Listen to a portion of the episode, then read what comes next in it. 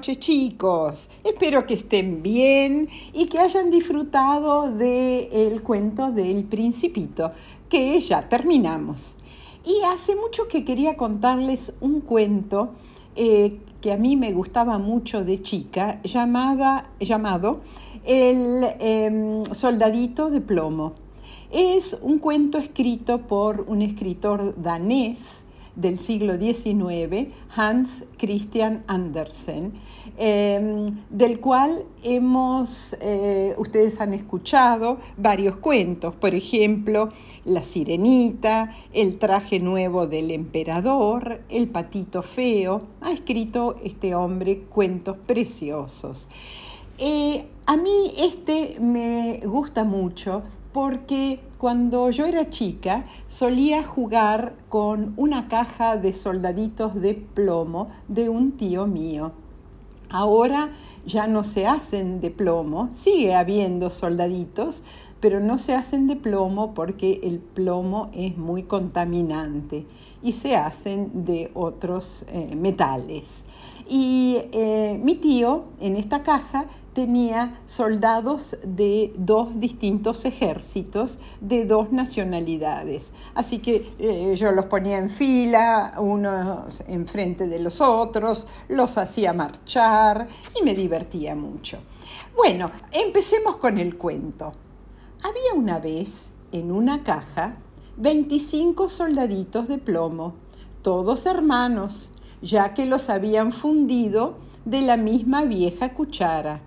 Tenían sus fusiles al hombro y la mirada al frente y tenían unas chaquetas rojas muy bonitas y unos pantalones azules. Lo primero que oyeron estos 25 soldaditos de plomo cuando se levantó la tapa de la caja en que venían fue un grito, ¡Soldaditos de plomo! Y a un chico que estaba aplaudiendo pues se los habían regalado para su cumpleaños. Enseguida los puso de pie sobre la mesa. Cada soldadito era igual a los otros, pero solo uno era un poco diferente a los demás. Tenía una sola pierna porque había sido el último en ser fundido y no quedó plomo suficiente para terminarlo. Aún así, se mantenía bien firme sobre su única pierna, como los otros sobre sus dos piernas. Y es de este soldadito precisamente de quien trata esta historia. En la mesa donde el nene los había alineado había otros juguetes, pero el que más llamaba la atención era un lindísimo castillo de papel por sus ventanitas se podían ver los salones que tenía en su interior. Fuera había unos arbolitos que rodeaban a un pequeño espejo que simulaba un lago y en, sobre el cual había unos cisnes blancos de cera. Todo resultaba muy hermoso, pero lo que más le gustaba al soldadito de plomo era una señorita que estaba de pie a la puerta del castillo. Ella también era de papel, pero llevaba un traje muy fino, con una cinta azul sobre los hombros, como si fuera una banda, en donde y en la, en la cinta había una lentejuela brillante tan grande como su carita. La damita extendía los brazos en alto, pues era una bailarina, y levantaba tanto una, una, de sus piernas que el soldadito de plomo no podía vérsela a la pierna y creyó que solo tenía una como él. Oh, esta es la señorita que podría ser mi esposa, pensó, pero es muy distinguida y vive en un castillo. Yo, en cambio, solo tengo una caja de cartón donde somos 25. No es lugar para ella. A pesar de todo, voy a intentar conocerla. Y se acercó lo más posible a el castillo para verla mejor, a esta elegante damita, que continuaba sobre una sola pierna sin perder el equilibrio. Cuando se hizo de noche, a los otros soldaditos de plomo los pusieron en su caja y el nene se fue a dormir, pero el soldadito quedó afuera, el soldadito de plomo de una sola pierna. En ese momento los juguetes comenzaron a jugar. ¿Eh?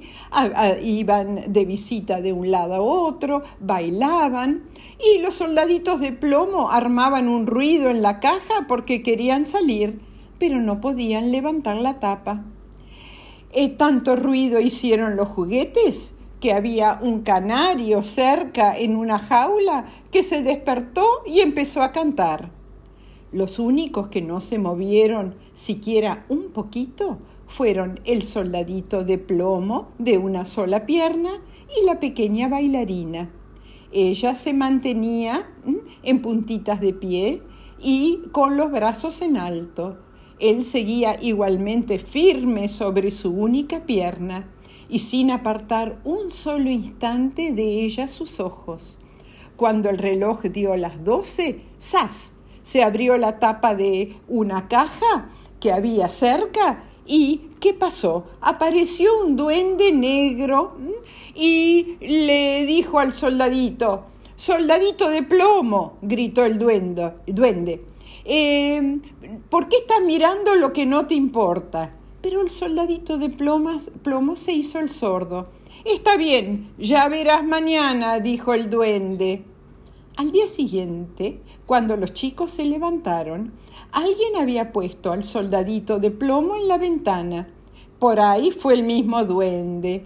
Y una corriente de aire eh, hizo que, eh, como estaba la ventana abierta, una corriente de aire hizo que el soldadito se cayera de cabeza desde el tercer piso a la vereda. Fue una caída terrible. Quedó con la pierna en alto, apoyado sobre el casco y con el fusil clavado en la vereda. La, eh, la, empleada y el nene bajaron rápido, rápido a buscarlo, pero aunque estuvieron a punto de pisarlo, no lo encontraron. Si el soldadito hubiera gritado, acá estoy, seguro que lo habrían visto, pero él creyó que no estaba bien dar gritos estando de uniforme. Entonces empezó a llover y cada vez con más fuerza, hasta que se convirtió en un diluvio.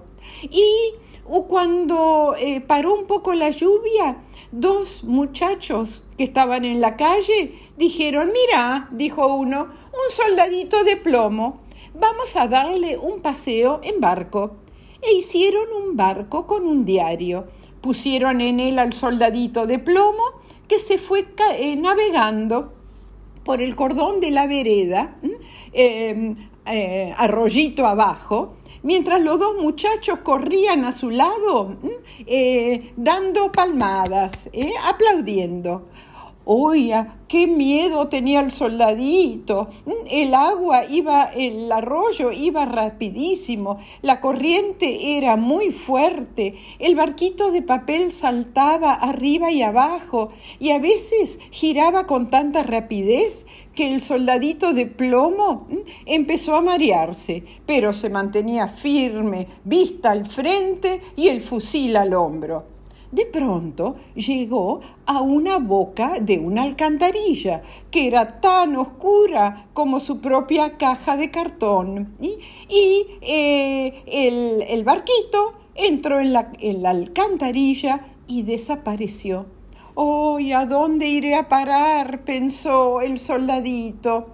Debe, eh, eh, si la pequeña bailarina estuviera conmigo, no me importaría que fuese aún más oscuro. Ah, en ese momento apareció una enorme rata de agua que vivía en la alcantarilla. ¿Tenés el pasaporte? preguntó la rata. A ver el pasaporte. Pero el soldadito de plomo no contestó y apretó su fusil con más fuerza que nunca. El barco iba cada vez más rápido, seguido de cerca por la rata. huya, y, y el, la rata rechinaba sus dientes y gritaba, pará, pará, no me has pagado el peaje, no me has enseñado el pasaporte. Pero la corriente se hacía cada vez más rápida y el soldadito de plomo eh, ya podía ver una luz al final del túnel. Pero en un momento escuchó un ruido terrible porque la alcantarilla terminaba en un gran canal. ¡Uh! Aquello era tan peligroso para el soldadito de plomo. Y ella no podía detenerse. El barco iba como una bala. El pobre soldadito de plomo se mantuvo tan firme como pudo. Eh, el barco dio dos o tres vueltas llenándose de agua hasta el borde. Estaba al a punto de hundirse. Al soldadito le llegaba el agua al cuello y el barquito se hundía más y más. El papel, de tan empapado que estaba, comenzó a deshacerse hasta que el agua se cerró sobre la cabeza del soldadito de plomo, mientras él pensaba en la preciosa bailarina a la que ya nunca más vería. ¿Y qué pasó en ese momento? ¿Qué pasó? En ese momento, eh, cuando el soldadito se hundió, justo lo tragó un gran pez. ¡Uy, a qué oscuridad había dentro de la barriga del pez! Era peor aún que estar en la alcantarilla y además muy incómodo.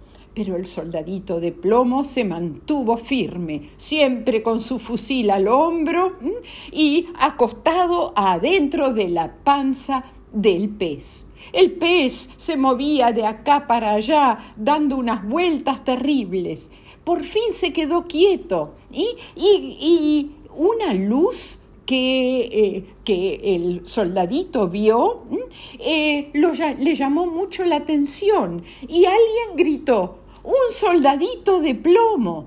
¿Qué había pasado?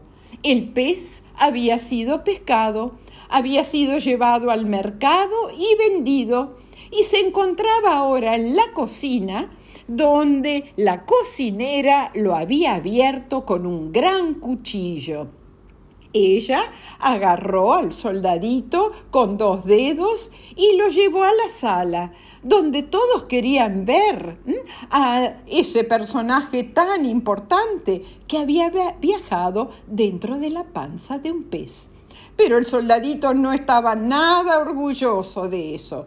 Lo pusieron sobre la mesa y allí, al fin, ¿qué cosas pasan?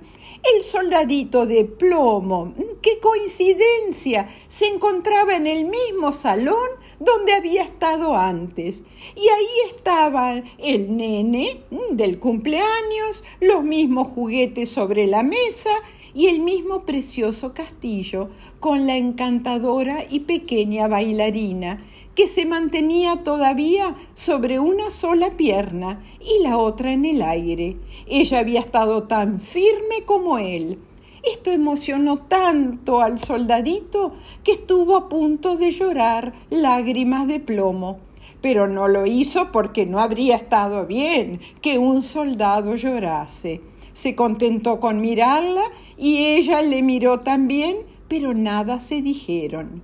En ese momento, uno de los chicos agarró el soldadito de plomo, no el chico del cumpleaños, un hermanito, y lo tiró a la chimenea. No, no tuvo motivo alguno para hacerlo. Era, por supuesto, un, eh, una, las ganas eh, de ver cómo se prendía fuego. El soldadito se puso incandescente, sintió un calor terrible, aunque no supo si era a causa del fuego o del amor que sentía por la bailarina. Perdió todos sus colores, sin que nadie pudiese decir si, eh, si era un soldadito o si era otra cosa. Miró a la bailarina y ella lo miró, y el soldadito sintió que se fundía pero continuó firme con su fusil al hombro.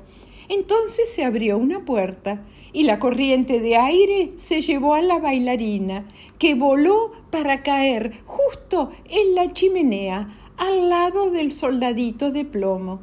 Se produjo una llamarada y la bailarina se prendió fuego y se consumió. Poco después el soldadito de plomo se acabó de fundir y cuando a la mañana siguiente la empleada removió las cenizas de la chimenea, lo encontró en forma de un pequeño corazón de plomo, pero a la bailarina solo le quedaba la lentejuela, ahora negra como el carbón. Y colorín colorado, este cuento del soldadito de plomo de Hans Christian Andersen se ha terminado. Espero que les haya gustado. Tiene un final un poco triste, ¿no es cierto? Bueno, pero es un cuento muy, muy hermoso. Es un cuento sobre el amor. Bueno chicos, espero que les haya gustado.